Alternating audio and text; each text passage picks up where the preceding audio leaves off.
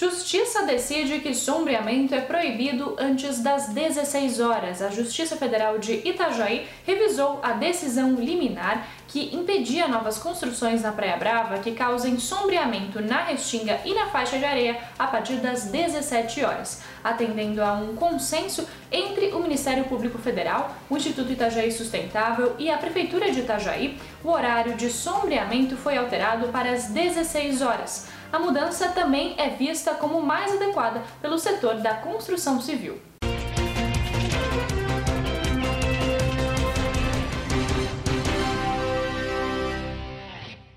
Briga por ciúmes termina com um homem morto. Um homem de 43 anos foi morto na madrugada desta sexta-feira, perto de uma boate no bairro Alto Perequê, em Porto Belo. As informações iniciais são de que o assassinato teria ocorrido após uma discussão por ciúmes de uma mulher que trabalhava no local. A Polícia Civil investiga o caso.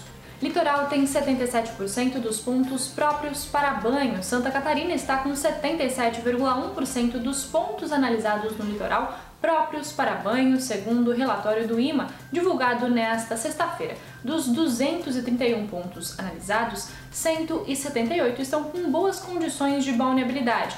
Em 53 pontos, o banho de mar não é recomendado. Itajaí, Navegantes e Balneário Pissarras estão com as praias 100% limpas. Esses foram alguns dos destaques desta sexta-feira aqui na região. Você confere mais em nosso site diarinho.net.